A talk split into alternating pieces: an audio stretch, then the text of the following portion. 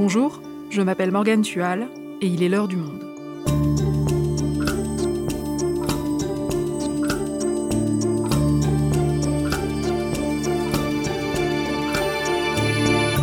Aujourd'hui, on vous raconte l'histoire trop peu connue d'Aleksander Kulisiewicz.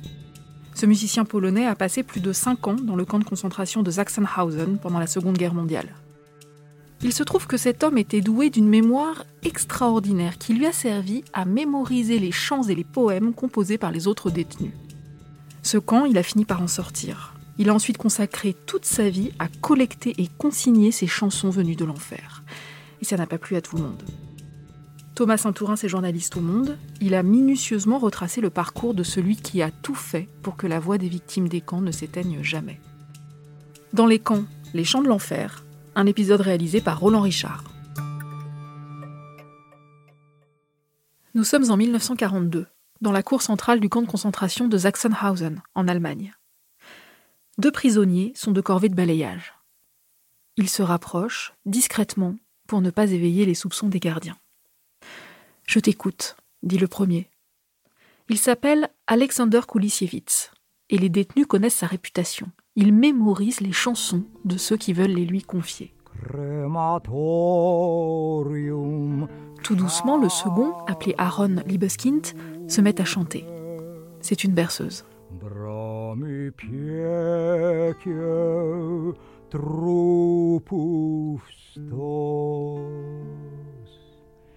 Une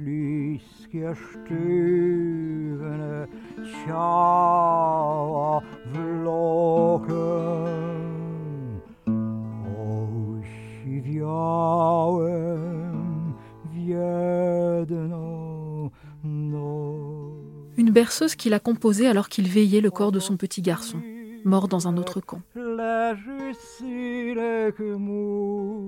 Crématoire porte noire, qui à l'enfer mènera. On y traînera des corps noirs, que la flamme brûlera. On y traîne mon garçon, aux cheveux d'orphin. À la dernière strophe, sa voix monte en puissance. Tais-toi, fais attention.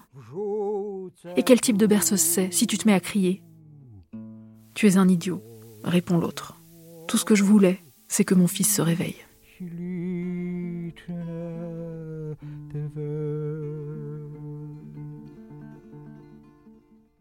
Thomas, on va commencer cette histoire bien avant la guerre, bien avant les camps. On est en 1926 dans la campagne polonaise. Alexander Kulisiewicz a 8 ans et déjà un sacré caractère. Oui, alors Alexander Kulisiewicz, c'est un petit garçon au visage de clown triste avec des, grands yeux. Il vit avec son papa qui est professeur de latin. Sa maman est décédée quand il avait 3 ans. Alors lui, il aime bien l'école, mais il la préfère buissonnière, hein. c'est-à-dire qu'il aime aller voir des concerts, des spectacles, jouer de la musique, chanter. Et puis il tient tête aux adultes et il aime épater euh, ses copains euh, et ses copines. Et un jour, un jour d'été, il va faire euh, l'acrobatie de trou. C'est-à-dire, qu'est-ce qu'il va faire? Il monte sur le toit d'une laverie à la campagne et il dit à tous ses copains de, venir voir. Il empoigne dans une main un fil électrique, dans une deuxième main un second fil, et là, c'est l'électrocution, le blackout total. Il tombe dans les pommes et lorsqu'il se réveille doucement, il a une main paralysée et il se met à bégayer. Mais contre toute attente, finalement, cet accident va lui donner une sorte de pouvoir extraordinaire qui va changer sa vie. Mais comment ça Comment est-ce qu'une électrocution peut générer des sortes de pouvoirs?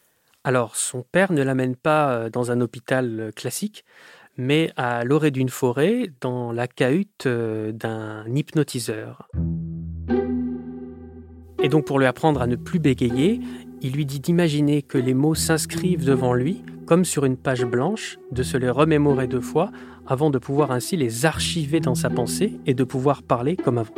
Résultat, le petit Alex est capable de tout enregistrer et il a désormais une mémoire extraordinaire.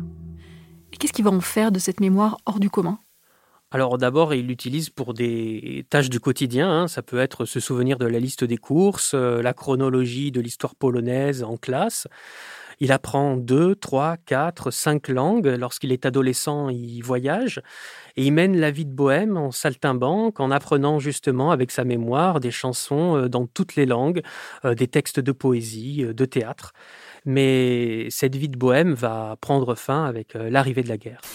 Et ils ont frappé malgré leurs paroles, malgré l'opinion du monde, le 1er septembre 1939, ils ont attaqué la Pologne. C'est là que l'Allemagne, dans sa première agression armée, a commencé la guerre. Qu'est-ce qui se passe alors pour Alexander Kulisiewicz? Et lui, qui était déjà un rebelle, publie des brûlots anti-nazis particulièrement véhéments, ce qui fait qu'au bout de quelques semaines, il se fait euh, dénoncer. Le 23 octobre 1939, euh, la Gestapo frappe à sa porte. Il n'oppose pas de résistance et il est amené pendant sept mois au QG de la Gestapo à Berlin. Le 30 mai 1940, on le fait monter dans un bus rempli de prisonniers polonais, chemine quelques kilomètres vers le nord de la capitale euh, allemande, puis s'arrête devant un large portail d'acier. On est au camp de Sachsenhausen. Alexander Kulisiewicz a 21 ans. On est donc en 1940. Le jeune Alexander Kulisiewicz est enfermé dans ce camp au nord de Berlin. À quoi ressemble sa vie là-bas?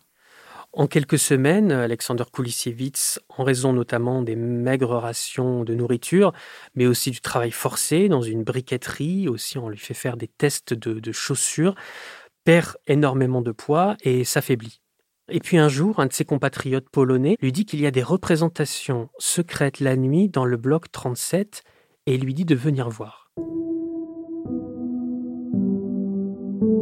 Et c'est quoi ces représentations secrètes? Lorsqu'il arrive dans le bloc des chanteurs, euh, l'entrée est filtrée par un gardien complice. Ensuite, il y a des, matelas qui sont mis en quelque sorte en forme de barricade. Et euh, au milieu de ce petit espace exigu, comme une scène cachée, une vingtaine d'hommes de tous âges qui chantent doucement. Alors évidemment, euh, Alexander Kulisiewicz, le, musicien, l'artiste, le, rebelle, est ému par cette première représentation qu'il voit et il se dit qu'il veut faire la même chose. Donc il va s'y mettre dans son bloc à lui, le, numéro 3, et commencer à raconter en chanson la vie du camp. Il appellera ça plus tard un reportage poétique.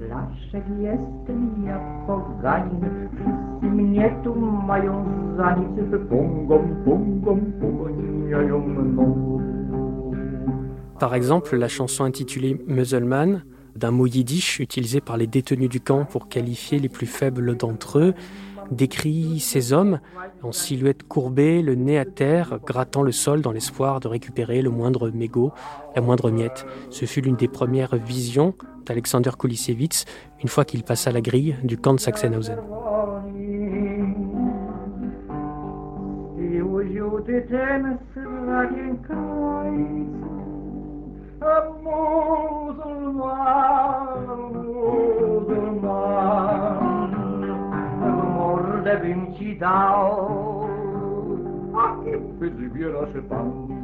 Donc parmi son répertoire, il joue aussi des personnages, il va se moquer de certains capots, de certains dirigeants du camp, et c'est le cas notamment de Wilhelm Böhm, qui est le gardien du crématorium.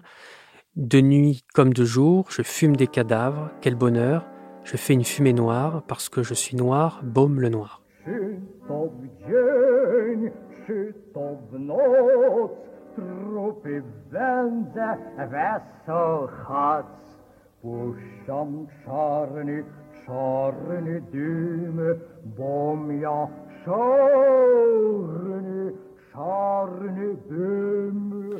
Et avec tout ça, il ne se fait pas attraper. Alors au bout de quelques semaines, si hein, sa réputation arrive euh, aux oreilles des officiers, et il va être euh, convoqué par euh, un médecin, le médecin du camp qui s'appelle Heinz Baumkotter. Et ce docteur Baumkotter, euh, un soir, va injecter dans le corps d'Alex Kulisiewicz euh, la bacille de la diphtérie, une maladie qui peut provoquer à la fois des suffocations, mais également endommager les cordes vocales. Heureusement pour lui, hein, la nuit, alors qu'il étouffe sur sa couchette, Alex reçoit la visite d'un ami qui est aussi un admirateur, euh, le peintre Joseph Capek, qui va lui administrer en secret un antidote récupéré dans le laboratoire du camp. Alex est donc sauvé.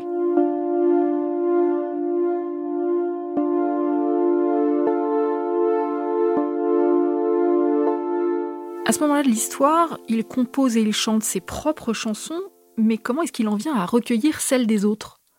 Les prisonniers connaissent la réputation d'Alex Kulisiewicz à la fois comme un musicien, mais également comme un homme avec cette mémoire infaillible. Et donc il décide d'utiliser ce don pour retenir leurs chansons, leurs poèmes, leurs berceuses. Parce qu'ils sont persuadés qu'Alex, qui est si malin, va survivre et qu'il pourra ensuite chanter leurs chansons si, d'aventure, euh, il est libéré du camp. Ça devient dès lors son but, sa mission en quelque sorte. Parmi ses amis, il y a un homme qui s'appelle Roseberry d'Arguto, c'est un nom d'emprunt, son vrai nom est Martin Rosenberg, et c'est lui le chef d'orchestre de ce chœur du bloc 37.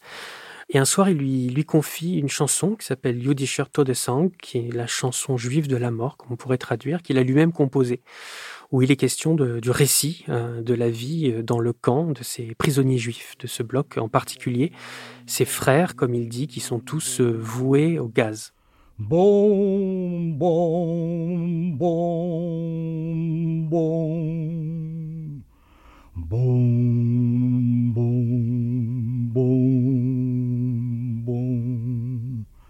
bon,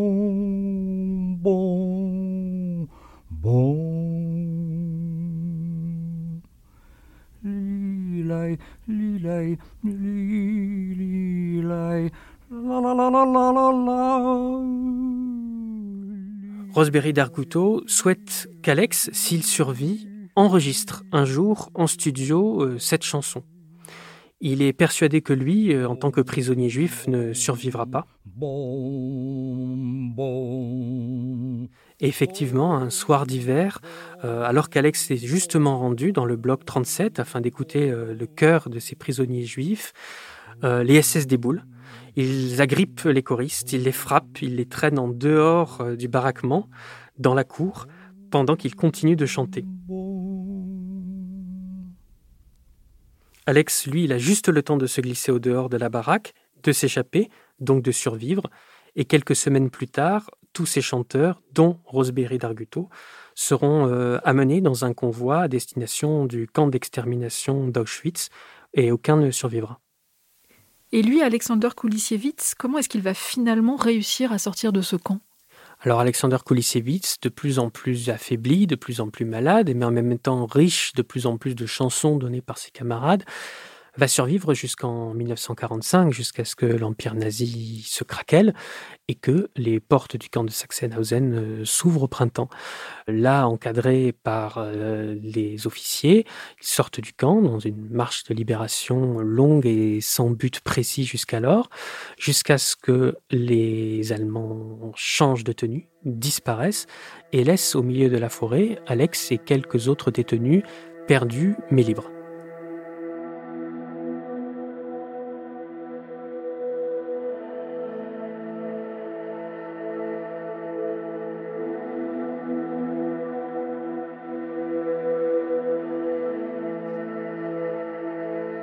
Après plus de cinq ans enfermé dans le camp de Sachsenhausen, Alexander Kulisiewicz est enfin libre.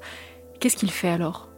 Il rejoint petit à petit la Pologne où il retrouve son père. Néanmoins, à peine arrivé, il est envoyé à l'hôpital et on ne donne pas cher de sa peau. Hein, il est à l'article de la mort. Dans un gémissement, alors qu'il est, il est alité, avec une infirmière à côté de lui, il réclame du bout des lèvres une machine à écrire. L'infirmière se met à côté de lui, elle tend l'oreille et elle écoute un flot de paroles un petit peu bizarres qui sortent de ce corps à moitié à l'agonie.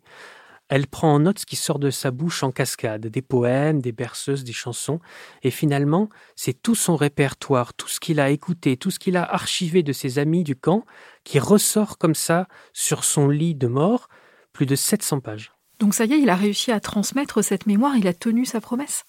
Oui, mais il ne va pas s'arrêter là, bien au contraire. Alexander Kulisiewicz, une fois qu'il se remet sur pied, décide de poursuivre ce travail de mémoire, ce travail d'archives et de collecter d'autres chansons. Partout où il passe, il va voir les associations de survivants notamment, armés d'un carnet de notes, mais aussi d'un enregistreur cassette, et petit à petit, il note les mélodies, les mots, mais aussi l'histoire, le contexte, il veut pouvoir tout répertorié. Et malgré tout, il n'est pas toujours bien reçu dans cette démarche. Pourquoi? Elle dérange cette démarche? À l'époque, le temps est plutôt à l'amnésie collective. On va dire que la, douleur, elle est encore trop vive. Personne ne veut écouter ça déranger ainsi des familles endeuillées avec euh, des berceuses, des comptines ou des poèmes écrites dans les camps, c'est une entreprise particulièrement délicate, particulièrement difficile. En plus, il faut ajouter qu'Alexander Kulisevich n'a pas un caractère facile et il a la capacité à se fâcher euh, assez vite avec les personnes qui ne sont pas d'accord avec lui ou qui ne veulent pas écouter sa mission. Malgré tout, dans les années 1960, il va trouver des gens qui sont prêts à l'écouter et pas forcément euh, les personnes qu'on pouvait imaginer. C'est-à-dire, qui est-ce qui a envie de l'écouter? Essentiellement la jeunesse antifasciste allemande, c'est-à-dire des jeunes rêveurs aux cheveux longs, des hippies qui rêvent de la paix dans le monde, mais aussi d'une certaine réconciliation. Et on va lui proposer, à la fin des années 1960, de remonter sur scène. Et il va participer ainsi à des festivals folk, parfois de grande ampleur, pour chanter les chansons qu'il a recueillies. Mais à quoi ça ressemble sur scène de chanter des chansons qui viennent des camps de concentration? Il arrive sur scène, alors dans l'atmosphère qui peut être déjà joyeuse, enfumée, hein, ça dépend du moment du spectacle où il est programmé.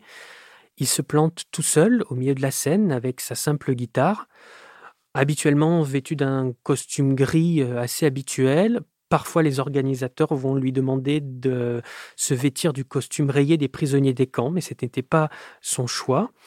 Il approche alors son visage tourmenté du micro et prévient la foule.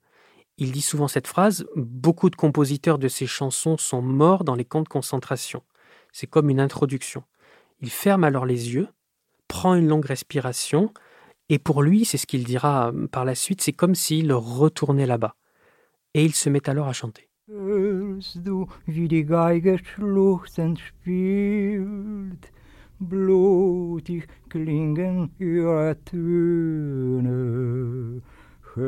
Lors de ces performances, le public lui-même est souvent euh, décontenancé. Hein. Il arrive que les gens euh, soient en larmes.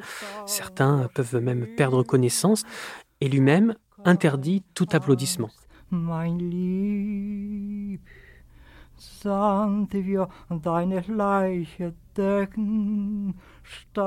Et là encore, même sur scène, Alexander Kulisevich ne fait pas l'unanimité, euh, loin de là. À Turin, notamment, où il devait euh, jouer sur la Piazza Castello, une bombe avait été posée par des militants néo-fascistes. Elle a été désamorcée juste avant qu'il monte sur scène. Mais finalement, Alexander Kulisevich, il n'en a cure. Il va continuer coûte que coûte. Il se souvient que lorsqu'il était au camp, le docteur nazi Baumkotter n'avait pas réussi lui-même à le faire taire. Donc ni rien ni personne ne l'empêchera de chanter.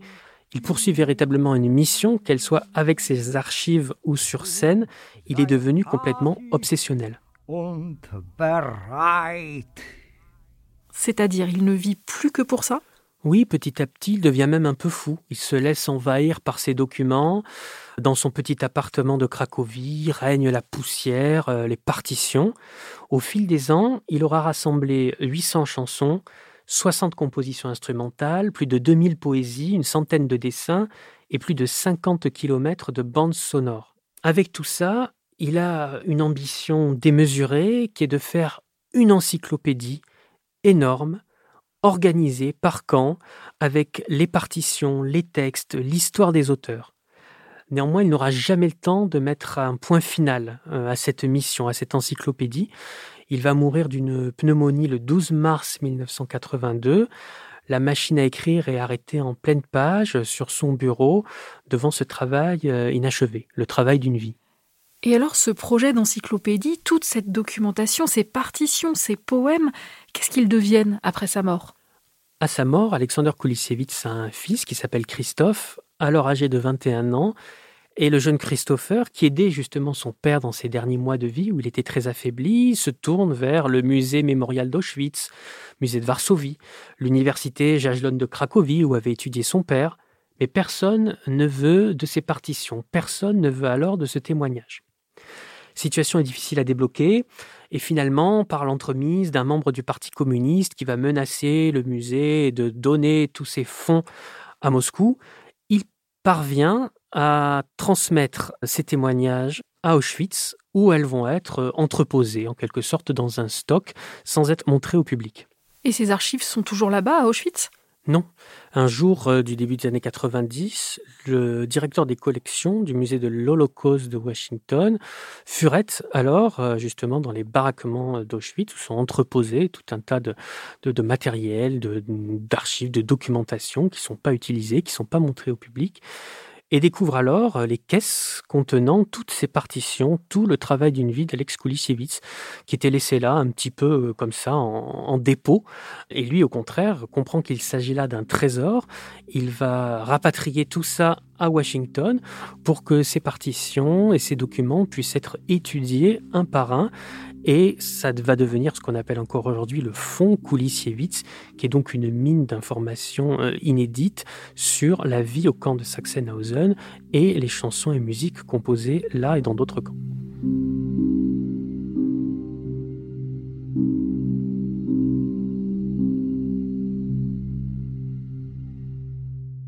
Mais comment ça se fait qu'avant ça, ça n'intéressait quasiment personne? Et d'ailleurs, même aujourd'hui, l'histoire d'Alexander Kulisiewicz, elle est peu connue. Comment ça s'explique? Alors, il y a plusieurs raisons à cela. Euh, d'abord, le, contexte aussi de la Pologne de l'après-guerre, hein, où c'est pas non plus l'endroit le plus simple pour être écouté, hein, de l'autre côté euh, du rideau de fer. Ensuite aussi, la langue polonaise. Hein, c'est plus difficile de faire passer les frontières et de faire comprendre ces chansons. Ensuite, au niveau des mémoriaux, ben, le côté muséal n'intégrait pas forcément cette dimension. Hein. Un type un peu rebelle, euh, un peu désagréable aussi, qui chante des paroles particulièrement violentes, qui chante à la fois la musique des juifs, des tziganes, des catholiques. Il entre dans aucune case alors qu'il y avait beaucoup d'autres choses peut-être à documenter, euh, à conserver, et que tout ça, malgré tout, euh, coûte de l'argent. Ce qui fait que même encore aujourd'hui, son fils, qui est maintenant âgé de 60 ans, essaie encore de faire éditer, par exemple, l'encyclopédie, et n'a toujours pas trouvé d'éditeur. Et est-ce qu'aujourd'hui, en plus de son fils, il y a des personnes qui poursuivent son travail? Alors les spécialistes de la musique concentrationnaire, dans un sens, sont un petit peu comme Alexander Kulisiewicz, des marginaux, parce qu'on est aux confins de l'histoire, de la musicologie, et donc effectivement, c'est une matière complexe euh, à saisir et qui se retrouve aussi face à un dilemme particulièrement fort en ce qui concerne Kulisiewicz, c'est que faire de partitions? Les partitions sont là pour euh, être jouées, la musique elle vit dans l'air en quelque sorte. Donc se pose la question de témoigner encore aujourd'hui sur scène ou pas de ces musiques. Dans le cas de Kulisiewicz, c'est très difficile parce que lui-même, de son vivant, était le seul, disait-il, à pouvoir témoigner de ces chansons qui lui ont été confiées directement par ses camarades. Comment faire aujourd'hui pour transmettre cette mémoire, transmettre ces chansons ou les écrits qui y correspondent?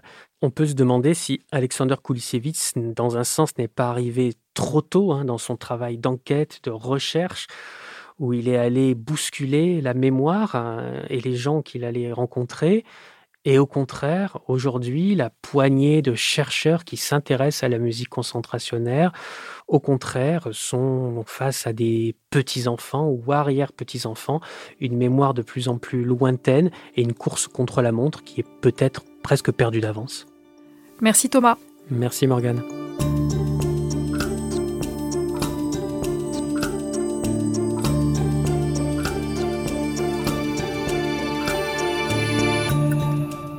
Voulez en savoir plus sur l'histoire d'Alexander Kulisiewicz, vous pouvez retrouver la série d'articles que lui a consacré Thomas Saint-Tourin sur notre site lemonde.fr. Elle s'appelle Les chansons de l'enfer.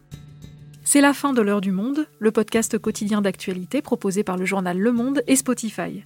Pour ne louper aucun épisode, vous pouvez vous abonner gratuitement au podcast sur Spotify ou nous retrouver chaque jour sur le site et l'application lemonde.fr.